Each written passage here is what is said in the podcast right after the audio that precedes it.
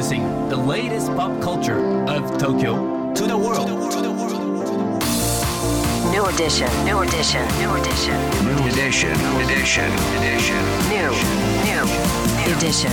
Edition. Edition. New edition.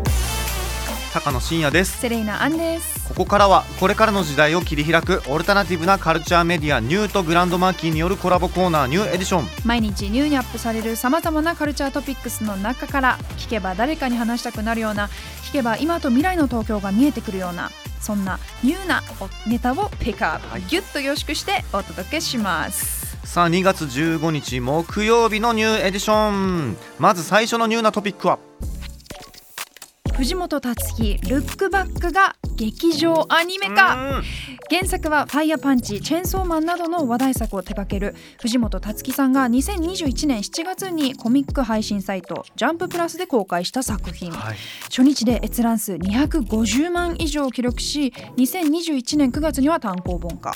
この漫画がすごい。2022男編1位、うん。そして漫画大賞2022ノミネート作品にも選ばれています、はい、めちゃくちゃやばいニュース。楽しみですけれどもうん。こちらの制作時もすごいんでしょ？はい、えー監督脚本キャラクターデザイン手掛けられたのが「エヴァンゲリオン新劇場版ハ」「仮暮らしのアリエッティ」そして「風立ちぬ」など数多くの劇場作品に主要スタッフとして携わってきた押山清隆さんでございます。でアニメーション制作はスタジオドリアンが手掛けられるということで。藤本達樹先生のねコメントも公開されてるんですよね。うん。これあの読んでいいですか、はい。自分の中にある消化できなかったものを無理やり消化するためにできた作品です。うん。押山監督はアニメオタクなら知らない人がいない化け物アニメーターなので一人のオタクとして この作品を映像で見るのが楽しみです。とのことでございます。これ僕あの漫画がもう公開された日に読みまして原作。うんうん電車の中中央線の中かな、うん。めっちゃ泣いてボロ泣きしてしまうぐらいぶっ刺さったんですよ本当になんかものづくりをしてる人とか、うん。なんかこう生み出したいなんかムズムズするみたいな状況にある時に、このストーリールックバック読んだらね泣くよね。そうなんです。だからもうねこれ劇場アニメということでめちゃくちゃ楽しみですけれども、まあ、まずは皆さんねまだ原作読んでないって方は原作読んでからはい。劇場を見るっていうのはねいい流れかもしれないです、ルックバック6月28日金曜日に公開です。さあそして今日深掘りするニューなトピックはこちらバッドホップの解散ライブ。Bad Hop The Final at Tokyo Dome 来週月曜日2月19日にいよいよ開催です。い。やいよいよ来来週月曜日。うんもうねあっという間でしたね。迫ってきてますね。うん。チケットもソールドアウトしたということで。はい。はい。今日はですねバッドホップにも登場バッドホップもうん。登場する、ルポ川崎の著者ですね。磯部涼さんとお電話がつながっております。磯部さんこんにちは、磯部涼です。あよろしくお願いします。はいさあ改めてですけれどもバッドホップ、神奈川県川崎市出身の幼馴染を中心に2014年に結成ということで、はい。磯部さんとバッドホップの出会いはいつ頃だったんですか？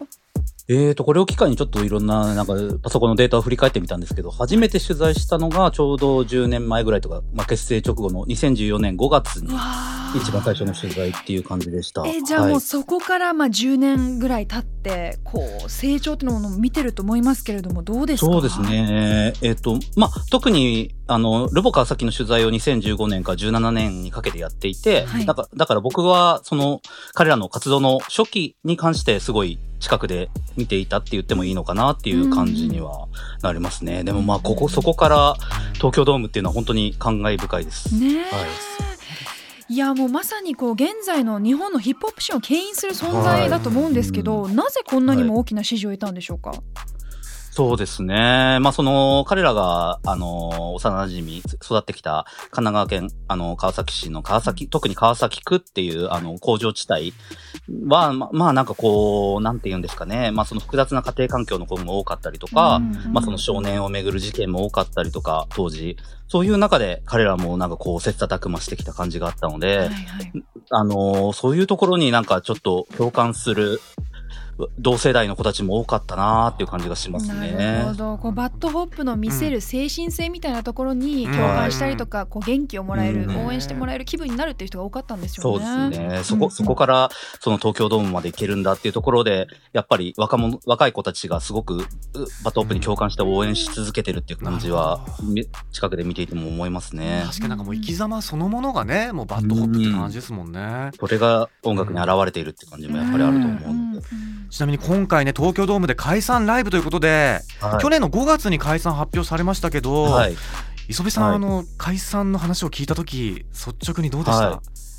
実はあんまり驚な驚かなかったんですよね。はい。その、しゅその2015年とか、あのー結成直後とかに取材してる段階から、うん彼らはその27歳ぐらいまでにはもう解散したいっていうことをていて、それはまだその27クラブっていう、まあその、例えば有名なロックミュージシャン、はいブライアン・ジョーンズ、はいはいジミー・ヘンドリックスとか、ジャニス・ジョプリンとか、うん。まあカート・コバーン、エイミー・ワインハウスとか、そういう人たちが27歳で亡くなってしまったっていうのがあって、そこでなんかこう、いわゆる伝説化されてるんですよね。はい。その27歳で一一旦キャリアを終えるみたいな。だからそれ自分たちをそれになぞらえていて、ずっとやるつもりはない。その頃までには解散するって宣言していたので、本当に有言実行というか、やっぱりそういう風になるんだなっていう風には思いましたね。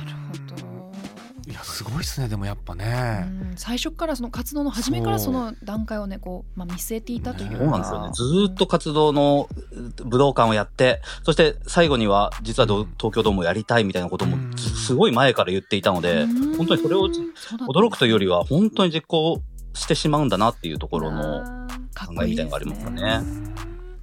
そんなバッドホップですけれどもあの全部はい。セルフプロデュースじゃないですか、うん。そうですね。音楽制作はもちろんこのライブでの映像とかね、照明グッズ制作、DVD の販売まで、ね、プロデュースされてるということで、はい。改めて磯部さんあのバッドホップのライブの魅力ってどんなところでしょうか？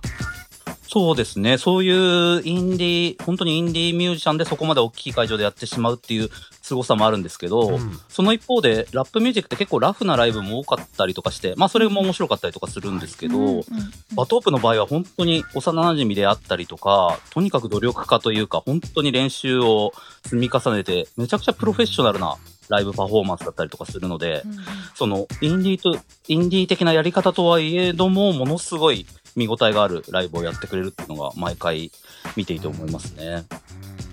ライブの演出をあの担当してるメンバーもいたりするんですか、そうですね。はいイエローパトが一応ライブの演出を、のアイデアみたいのは、あの、出すことが多いみたいですね。もう役割はそれぞれね。いやーじゃあ今回の東京ドーム公演も、まあ、チケットはい。ソールドということですけれども、はい。楽しみです。磯部さん行かれるんですか？あ、行きます。うわ羨ましい。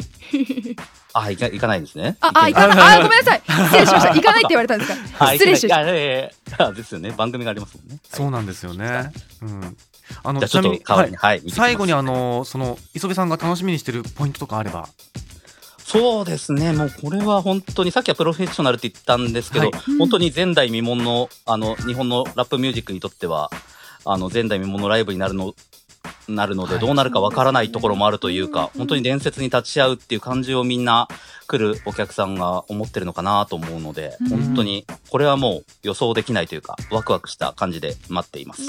ありがとうございます。は磯部さんちなみになんですけれども最後に、はい。あの僕ですねはい2000年代初頭に磯部さんがやられてた HB、はい。HPJP というええウェブラジオを聞いて育ったんですよ。マ。ニアックな。そうなのヒップホップのねあの番組。ネット、ネットラジオの黎明期の。そう。なのでちょっとはいこの場でお話できてあのあ個人的にはめちゃくちゃ嬉しかったです。こちらこそ光栄です。はい。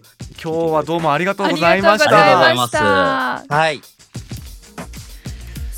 ということではい。バッドホップファイナルのライ来週ブ月曜日。私フジロックのさ、23去年のフジロックでバンドセットではい。バッドホップのライブ見てるので、ちょっと今回のねライブファイナルということで、うんいや本当気になるし、うん。あのまあ我々はちょっとね番組とかもあってねいけないんですけれどもい。ける方ぜひぜひ感想とかはい。送ってほしいです。お。待ちしてはい。ます、、改めて BAD HOP THE FINAL at 東京ドーム2月19日に開催です。はい、今日紹介した情報はカルチャーメディア NiEW で読めるのはもちろんポッドキャストでも聞くことができます。目でも耳でもあなたのライフスタイルに合わせてチェックしてください